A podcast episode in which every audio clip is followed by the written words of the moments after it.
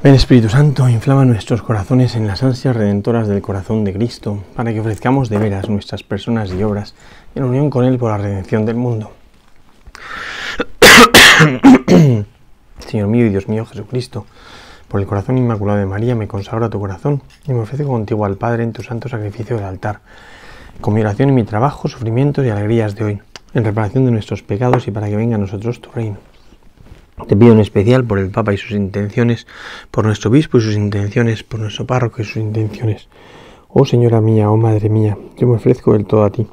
Y en de mi fiel afecto te consagro en este día mis ojos, mis oídos, mi lengua y mi corazón. En una palabra todo mi ser, ya que soy todo tuyo, oh Madre de bondad. Guárdame y defiéndeme como cosa y posesión tuya. Amén. Nuestra Señora los Apóstoles ruega por nosotros. Vamos a contemplar este momento precioso de narrado por San Lucas. Es verdad que a mí siempre me ha gustado más narrado por, San Marcos, pero cada uno tiene como sus aspectos, ¿no? Dice así, sucedió que al acercarse él a Jericó, estaba un ciego sentado junto al camino pidiendo limosna. Al oír que pasaba gente, preguntó qué era aquello. Le informaron que pasaba Jesús el Nazareno y empezó a gritar diciendo, Jesús, hijo de David, ten compasión de mí. Los que, iba delante, los que iban delante le increpaban para que se callara, pero él gritaba mucho más, Hijo de David, ten compasión de mí. Jesús se detuvo y mandó que se lo trajeran, y cuando estuvo acercado le preguntó, ¿qué quieres que haga por ti? Él dijo, Señor, que vea. Jesús le dijo, ve, tu fe te ha salvado. Y al instante recobró la vista y lo seguía glorificando a Dios. Y todo el pueblo al verlo alabó a Dios. Es evidente que es Bartimeo, el ciego del capítulo 10 de San Marcos, y que muy posiblemente San Lucas ha tomado de San Marcos para poder narrar este acontecimiento, pero es verdad que San Lucas eh, da importancia a cosas que, San Marcos no da y viceversa. ¿no? Empieza diciendo que se acercaba él a y estaba un ciego sentado junto al camino. ¿no? Un ciego sentado junto al camino. ¿no? dice un mendigo ciego sentado al borde del camino. Un ciego sentado junto al camino. No, no insiste tanto en esa condición eh, de mendicidad, de, de no discreción o no discernimiento de qué es lo que le dan, este es un, este es un ciego, alguien que no ve, que está sentado, pero está junto al camino. Hay como una voluntad de, permanecer cerca del camino, enterándose de qué pasa en el camino, pero sin meterse del todo en el camino, ¿no? Es como un icono de la gente que está em, como próxima a la vida, pero sin meterse en la vida, o sea, enterándose de qué pasa por la vida, pero sin meterse a fondo, ¿no? Manteniendo como una cierta distancia que la vida no me salpique demasiado, que lo que pasa en el mundo no me implique demasiado, entonces marca una, distancia, ¿no? Está junto al camino, como, como una cercanía al camino, junto al camino, y está pidiendo limosna, ¿no? Es evidente que es un mendigo, evidentemente, porque pide, limosna, pero no insiste tanto como San Marcos, ¿no? Un mendigo ciego al borde del camino, ¿no? Eh, y tal, ¿no? Un mendigo ciego. Aquí es un ciego que está pidiendo limosna. ¿no? Al ver que pasaba gente, preguntó qué era aquello. O sea, em, es bonito porque hay una iniciativa del ciego que tiene como una inquietud de saber por qué hay revuelo, qué está pasando, por qué sucede algo y no me entero del todo. Em, la vida es como si me hubiese descartado, estoy fuera, ¿eh? junto al camino. Em, noto como los ecos de lo que pasa en el camino, pero yo no participo. Y, hay un interés porque quiere saber, por eso pregunta, ¿qué es esto? ¿no? ¿Qué está pasando? Y le dicen que pasa Jesús el Nazareno. Y es oír qué pasa Jesús el Nazareno y este hombre que hasta este momento hay como una cordura, una estabilidad, pues como toda una corrección, ¿verdad? Y de repente oye, ¿qué pasa Jesús el Nazareno? Y pierde los papeles se pone a gritar. ¿eh? A ver que era Jesús que pasaba, ¿eh? empezó a gritar diciendo, Jesús, hijo de David, ten compasión de mí. Y es, yo creo que es muy bonito, ¿no? Porque es Jesús que está pasando ¿no? no es Jesús que viene, entonces puede seguir más o menos igual y ya está, sino Jesús que está pasando, es decir, ha pasado por el escenario de mi vida y me he quedado fuera del milagro. Esto nos pasa muchas veces, que sentimos como que el Señor está pasando, se está yendo. Oye, Señor, ¿y yo qué? Que te has dejado a mí. Señor, ¿qué, qué, haces con mi vida? Señor, que tendrás que dar alguna respuesta a la carencia que hay dentro de mí. Este ciego está como desconcertado, no puede ser. No puede ser que siempre se dice que Jesús Nazareno es que el que pasó haciendo el bien y yo me he quedado fuera de ese bien. ¿no? Todo el mundo parece, como que se ha beneficiado de la presencia de, Jesús el Nazareno, pero yo me he quedado fuera. Y se está yendo Jesús, ¿qué pasaba? ¿No? Y, se pone a gritar, como diciendo, no puede ser esto. O sea, Dios no me puede dejar de lado. Y es bonito porque yo creo que a veces no pedimos con vehemencia. Y, y, este ciego no sabe si volverá a pasar Jesús, pero lo que sabe es que no se le va a escapar. Y se pone a gritar. Jesús, hijo de David, ten compasión de mí. Como diciendo, y para mí no hay milagros, y para mí no hay ningún signo, y para mí no hay ningún gesto. Yo tengo, que permanecer en mi vida gris sabiendo que ha pasado Jesús. O, o, o, puedo aspirar a que Jesús haya hecho algo definitivo en mi vida. Puedo aspirar a que Jesús haya marcado definitivamente mi vida. Porque, porque si no, o sea, ¿qué es esto? ¿Qué es esto, no? Es como, no entiendo nada. No comprendo nada de lo que está pasando aquí. ¿no? Eh, le que era Jesús Nazareno que pasaba y empezó a gritar diciendo, Jesús, hijo de David, ten compasión de mí. Y es bonito porque fijaos lo que dice. Dice que los que iban delante, los que iban delante de quién? De Jesús. Los que iban delante le increpaban para que se callara, pero gritaba mucho más, ¿no? Los que estaban delante de él, yo diría, ¿no? Los que están como más cerca de Jesús que él. O sea, no entiendo muy bien si los que iban delante, yo creo que no puede ser los que iban delante de Jesús, porque Jesús ya está pasando, ¿no? O sea, más bien los que están delante de él, de él. Los que iban delante como, en, como orientados hacia Jesús, los que están más próximos a Jesús, ¿no?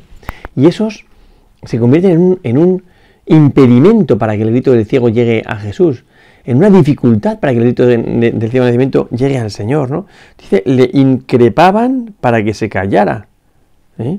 Le increpaban. O sea, no es le indicaron que se callara un poquito. No, no. Le increpaban. Increpaban es una acción un poco violenta, un poco fuerte, ¿no? Para que se callara. Muchas veces nos pasa esto, que tenemos una reacción del mundo como, como que nos, nos, nos grita que nos callemos, ¿no? No soporta desde el mundo se le ve un grito de socorro al Señor, no lo soporta. Y entonces nos grita más para que nos callemos. Y dice que él gritaba más fuerte todavía, ¿no? Pero él gritaba mucho más, mucho más, ¿no? Hijo de David, ten compasión de mí. Hasta aquí más o menos es parecido Bartimeo en Marcos, en San Marcos y en San Lucas, parecido, pero a partir de aquí ya no, ya no, ¿no? Él está gritando mucho más y en, San Marcos se insiste en la labor fundamental de la iglesia de intermediaria que da ese anuncio tan precioso, ánimo, levántate, te llama. ¿no? Es que es un anuncio rompedor, totalmente, totalmente ilusionante. ¿no? Dice, para que se callara, pero gritaba mucho más, hijo David, ten compasión de mí. Jesús se detuvo y mandó que se lo trajeran. ¿eh? Y cuando estuvo acercado, le preguntó, mandó que se lo trajeran. En San Marcos no es así. En San Marcos, el ciego, cuando oye que le invita al Señor, pega un bote, suelta el manto y llegó donde Jesús. Aquí les dice que se lo trajeran, pidió que se lo trajeran. ¿no? San, Lucas que siempre como que suaviza las cosas, ¿no? Para que se entiendan más. Mandó que se lo trajeran. Y cuando llegó, cuando ya estuvo, estuvo acercado, le preguntó, ¿no? Pues momento es muy bonito porque es verdad también que se insiste mucho en la labor de la iglesia como mediadora, pero casi que tiene que hacer una labor asistencial, porque en otro lado es una acción apostólica, de, apostolado, un anuncio, ánimo, levántate, te llama, y él pega un brinco y llega donde Jesús, aquí no. Aquí él pidió que se lo trajeran y cuando se hubo acercado le dijo. O sea, es la iglesia la que, la que acerca, la que atrae, la que lleva de la mano. Es la iglesia la que tiene que que hacer ese papel de mediadora entre Dios y los hombres. que es el único sentido por el cual la iglesia existe, como mediación universal de salvación, ¿no? O sea, en la iglesia encontramos a Cristo vivo y lo que deseamos al acercarnos a la iglesia no es la iglesia, sino Cristo vivo, ¿no? Cristo vivo que se manifiesta en, en, pues en tantísimas cosas, pero sobre todo en la vida de comunidad, en este caso, ¿no? Entonces, mandó que se lo trajeran, ¿no? y en cuanto se ha acercado, él le preguntó, le preguntó, ¿qué quieres que haga por ti? ¿Qué quieres que haga por ti? Qué frase tan genial que nos dice hoy el Señor a nosotros, ¿tú qué quieres que haga por ti? Dímelo, porque yo estoy deseando hacer algo por ti, pero tú dime, ¿qué quieres que haga por ti? ¿Hasta dónde me dejas actuar en tu vida? ¿Cuánto me permites que irrumpa en tu vida? Claro, esto es muy importante porque, porque no llegamos más porque no queremos llegar más. No queremos llegar a más gente, ¿no? Pero seamos sinceros y digámoslo porque, porque si no es una confusión, ¿qué quieres que haga por ti? ¿Qué quieres que haga por los tuyos? ¿Qué quieres que haga por la humanidad? ¿Qué quieres que haga? ¿No? El Señor siempre pregunta, siempre, porque es la elegancia personificada y porque Dios que te creó sin ti no te salvará sin ti y no va a hacer nada que te violente. No, no lo va a hacer. ¿Qué quieres que haga por ti? Dice, Señor, que vea otra vez, otra vez, que vuelva a ver. No es un ciego de nacimiento, es un ciego eh, que se ha quedado ciego, con lo cual se acuerda perfectamente de cómo se veía, de la vida con color, se acuerda perfectamente de que hay muchas cosas que no dependen de mí y que son anteriores y que son una belleza, ¿no? Y, quiero recuperar eso, Señor, que vea otra vez, que vuelva a ver, que vuelva a ver, ¿no? Jesús le dijo, ve, tu fe te ha salvado. El instante recobró la vista y lo seguía glorificando a Dios. Em, al final, el Señor pregunta, ¿qué quieres que haga? Señor, que vuelva a ver. Y Jesús, con esa discreción pasmosa que caracteriza lo verdadero, porque Cristo es verdadero, ¿no? ¿Qué sucede? Pues que, que em, inmediatamente dice, ah, pues fenomenal, vete, tu fe te ha salvado. Señor, que vuelva a ver, vete, tu fe te ha salvado. O sea, Ponte en marcha creyendo que ya ha hecho el milagro sin que haya una acción de la cual puedas deducir que ya ha hecho el milagro. O sea, no te puedes adueñar ni de la sensación del milagro. No te puedes adueñar ni de la gestión del milagro. No, no. Tienes que vivir en la pura gratuidad, en el puro amor de Dios. Levántate, recupera la dignidad. No, no puedes estar sentado al borde del camino o junto al camino. No puedes estar sentado. Eres un hijo de Dios para estar de pie en pie de guerra, ¿eh? para enfrentarte con el enemigo. ¿no? Levántate. Segunda, vete, ve, ¿no? Ve, ve, que es ánimo, se libre, ve, anda. Tu fe te ha salvado. Levántate, lo dice en San Marcos. Aquí es, ve, tu fe te ha salvado. Em, o sea, llega un momento en el que, uno tiene que tomar partido ya en serio por el Señor. Sin que el Señor nos conquiste haciendo gestitos así como muy em, eh, vistosos para que uno diga, ah, pues mira, sí, ha hecho un milagro, con lo cual, fenomenal, aunque todavía no ve las consecuencias, pero ya está en marcha el milagro. No. Uno se pone en marcha antes de que el milagro se manifieste. Pues levántate, no levántate, no, ve, echa a andar, echa a andar. Tu fe te ha salvado. O sea, gracias a la fe que tienes, em, se te va a curar toda amargura del corazón, porque tu fe te ha salvado. ¿no? El Señor te dice, te curaré, te curaré en cuanto pueda. ¿no? Que, es, que, es, tan bonito, es tan bonito. ¿no? Vete, tu fe te ha salvado. Y al instante, este instante es muy típico de la acción de Dios, y al instante, inmediatamente, porque entre, entre la acción de Dios y su manifestación no puede mediar un tiempo eh, que se pierda, ¿no? Y al instante ¿eh? Eh, recobró la vista y lo seguía glorificando a Dios. Y todo el pueblo quedaba alabando a Dios. ¿no? O sea, es un momento muy fuerte donde ella ha dado el paso de la fe él la ha invitado, pero ya daba el paso de la fe y, bueno, y el Señor en el fondo lo que mira es si de verdad estamos caminando, ¿no? Al instante recobró la vista y lo seguía glorificando a Dios y todo el pueblo al verlo alabó a Dios. O sea, este hombre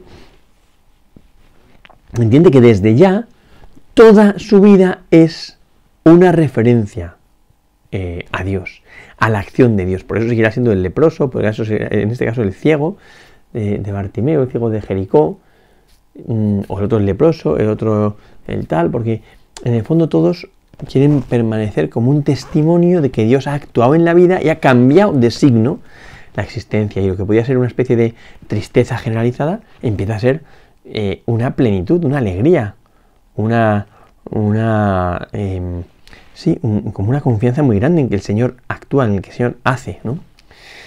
Entonces yo creo que que este es, precioso, ¿no? Porque dice que al instante recobró la vista, recobró la vista, empezó ya a ver, y dice esto, y lo seguía glorificando a Dios, ¿no?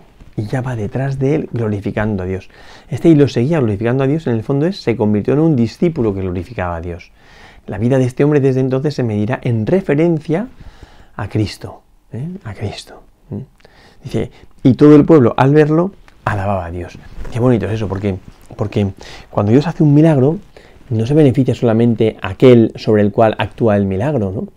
Es, evidente que el, primero, el primer beneficiado es el ciego de Jericó, eso es evidente, ¿no? Pero, pero no es lo único. No es lo único, ¿no? O sea, el Señor puede actuar como quiera. Ahora, una vez que el Señor ha actuado, eh, se tiene que notar se tiene que notar. Si yo soy consciente que el Señor ha actuado en mi vida y no lo manifiesto, tengo un problema de, seguramente, de valoración de las cosas, ¿no? Tengo un problema, eh, sí, pues de confusión enorme, porque al final no me doy cuenta de la gozada que es que Dios haya actuado en mi vida y que quede como de manifiesto la grandeza de lo que Dios ha hecho en mí, ¿no? Entonces, claro, me, quedo como apocado, callado, pues es una pena, ¿no? O sea, los grandes santos de la antigüedad, eh, cada vez que irrumpía Dios en sus vidas, esto se manifestaba, quedaba patente para todos, quedaba hasta, a lo mejor a veces, hasta en un libro, quedaba ahí contenido, ¿no? ¿Por qué? Pues porque, porque es, es algo muy gordo que Dios actúe en tu vida, ¿no? Es algo brutal que Dios actúe en tu vida, ¿no? Por eso dice, y lo seguía glorificando a Dios, o sea, a grandes voces, a gritos, glorificando a Dios, ¿no?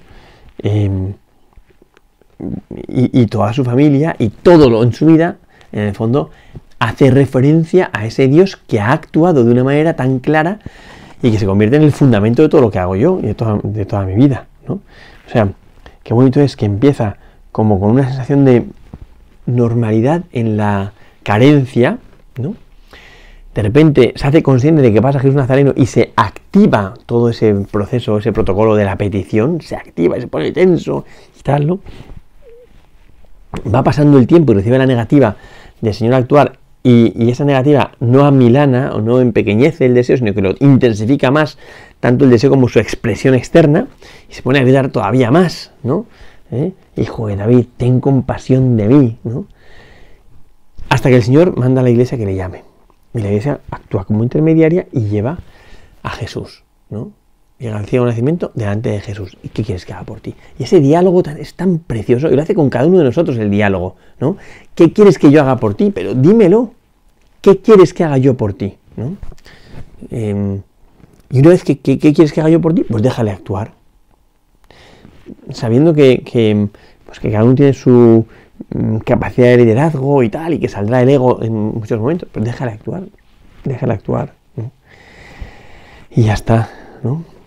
Y eso se convierte en el motivo por el cual la gente da gloria a Dios. Es tan bonito, la gente da gloria a Dios. Ojalá que se vea en nosotros pues nuestras heridas cicatrizadas, la cicatriz testimonia que ha habido una herida y por tanto la fragilidad, pero que ha habido una sanación y por tanto la acción de Dios, ¿no? Bueno, pues que, que se vea en nuestra vida que hay heridas que sirven de cauce para que el Señor pueda actuar, que sirven de cauce en, su manifestación de la actuación de Dios, que sirven de cauce para que mucha gente acabe alabando al Señor, reconociendo la grandeza del Señor, que es, que es eh, lo máximo, que es, que es lo mejor que nos ha podido pasar. Gloria al Padre, al Hijo y al Espíritu Santo, como era en el principio, ahora y siempre, por los siglos de los siglos. Amén.